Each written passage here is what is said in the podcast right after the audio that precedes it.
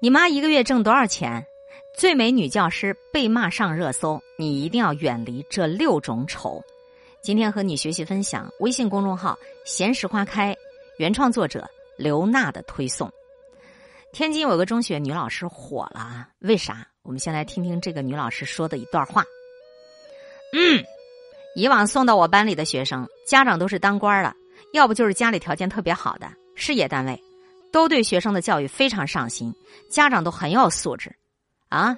你反思一下，你们的家长有多有素质，所以你才那么信口开河，张开嘴巴就说话。你妈妈一个月挣多少钱啊？啊！你爸爸一个月挣多少钱啊？啊！别怪我瞧不起你啊！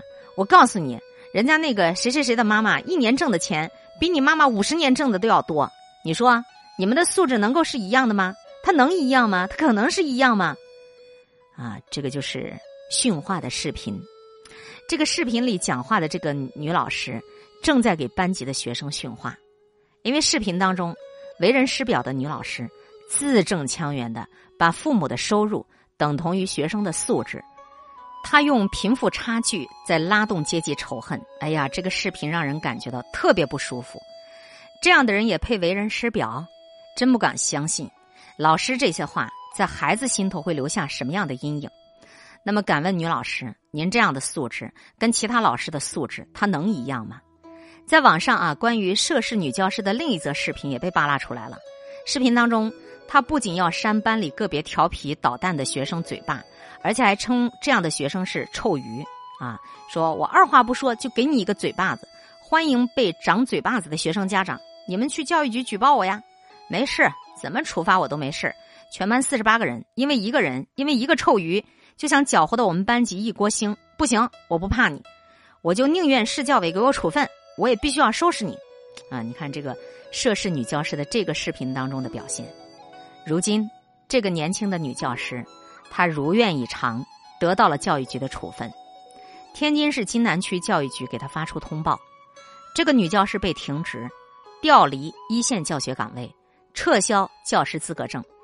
事发以后，女教师也在班级群里艾特了所有人，做了情况说明，说她清楚的知道是哪个学生举报的自己。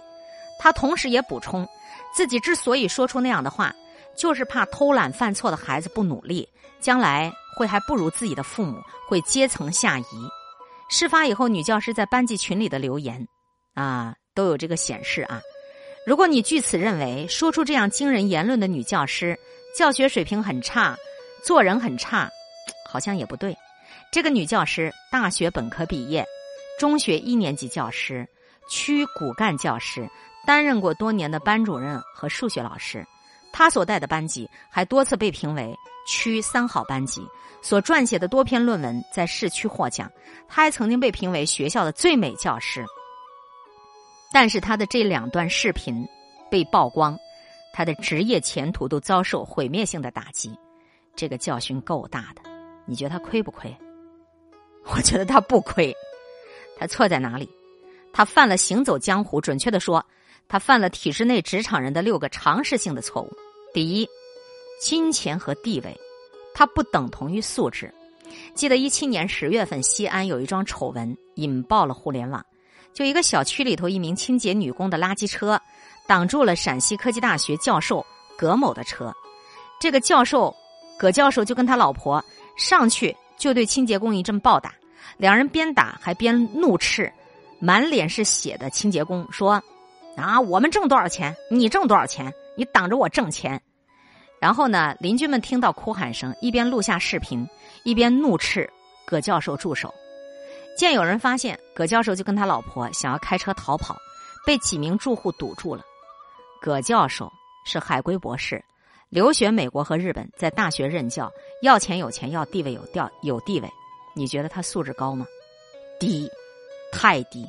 所以天津女教师所谓有素质的家长，要么是当官的，要么是有钱的，把钱跟权等同于家长素质，戴着有色眼镜儿，理直气壮的去蔑视贫穷，他犯了一个常识性的错误。作家梁晓声说：“所谓的素养。”是根植于内心的修养，不需要提醒的自觉，是以约束为前提的自由，是能够处处为别人着想的善良。一位行走校园、致力于素养培养的老师，把金钱和地位等同于素质，这不是太蠢，就是太狂。所以这是他的第一种丑。第二，你不能拿孩子的问题来大肆的攻击家长。教育学有一句话说，每一个问题的孩子背后都有一个或两个问题家长，这是一种客观陈述。孩子来源家庭，孩子的问题需要从家长身上去溯源，但是孩子他又不仅仅是家庭的产物，因为教育离不开家庭、学校、社会三方面的教化和影响。家长也好，老师也好，发现了孩子的不良行为时，都应当秉持这样的常识和逻辑：所有孩子身上的问题，其实都是为了提醒大人去发现孩子的成长秘籍，遇见问题，学会面对。找到方法，获得见识，带动更好的行动。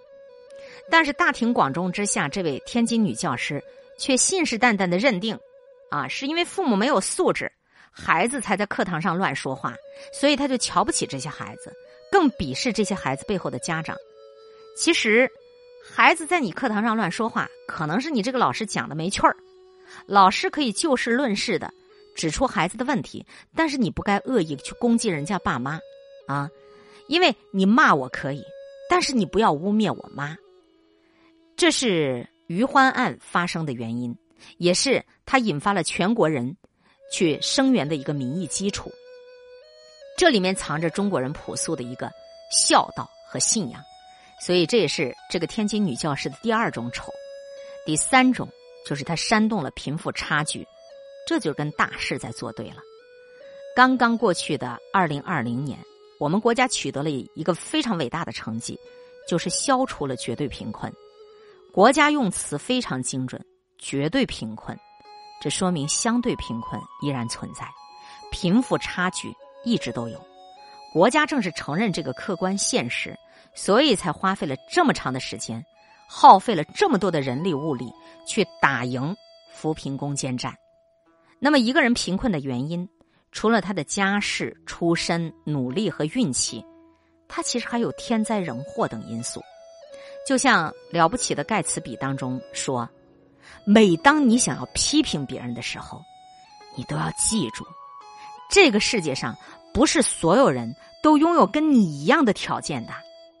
你一个中学的女教师，你咆哮似的喊出‘谁谁谁的妈妈一年挣的钱比你妈妈五十年挣的都还要多’。”你在说出这句话的时候，你不仅在比较当中伤害了你的学生，你也在对立当中，你制造了仇恨。这正是他遭到全网一致攻击的原因。不富裕的平凡人，这才是网上的大多数。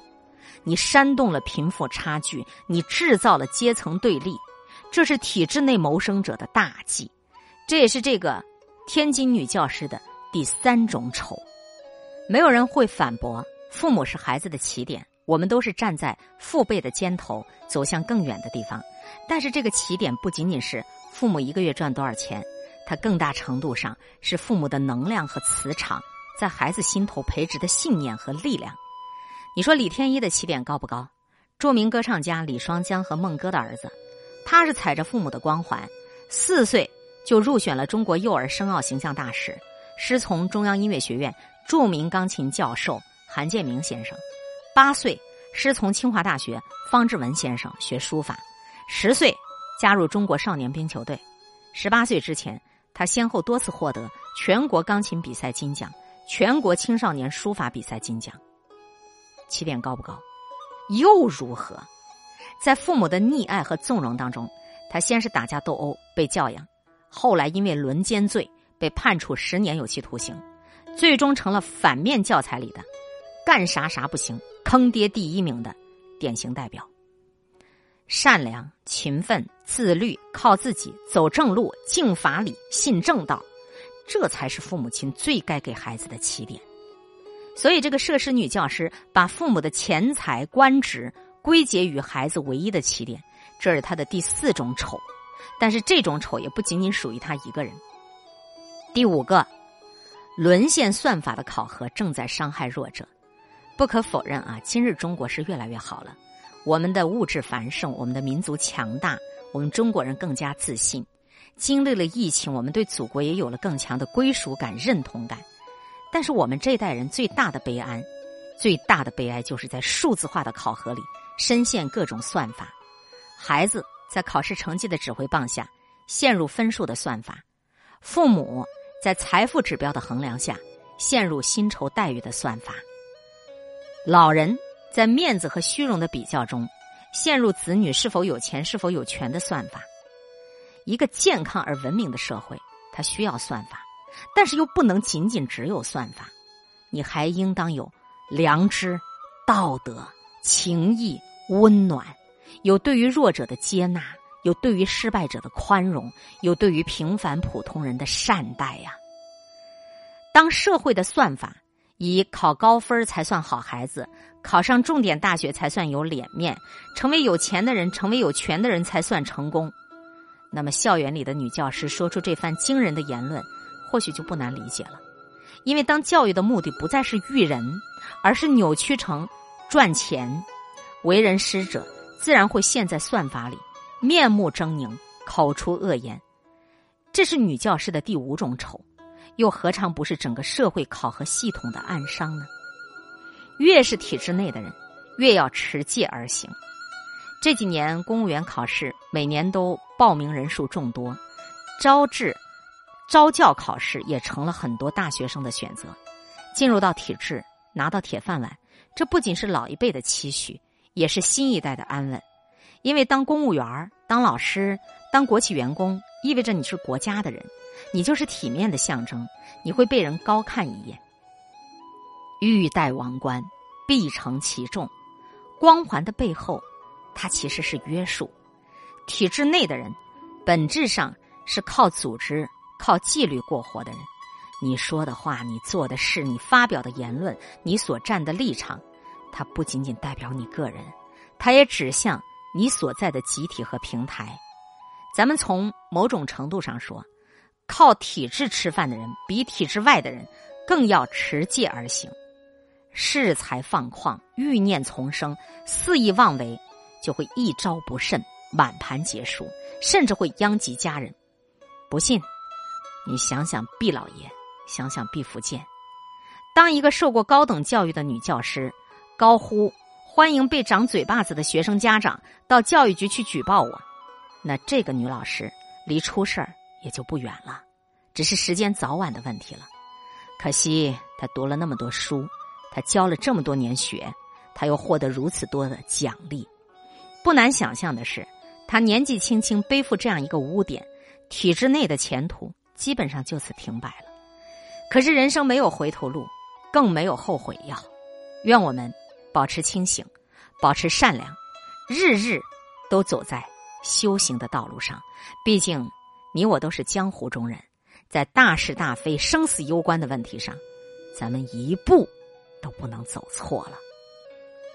今天会遇见什么人，会发生什么事，都有各种意想不到的可能性。分享传播有力量的文字，亲近感受真善美的观点和态度。空中和你相互勉励，保持微笑、淡定、从容的好心态。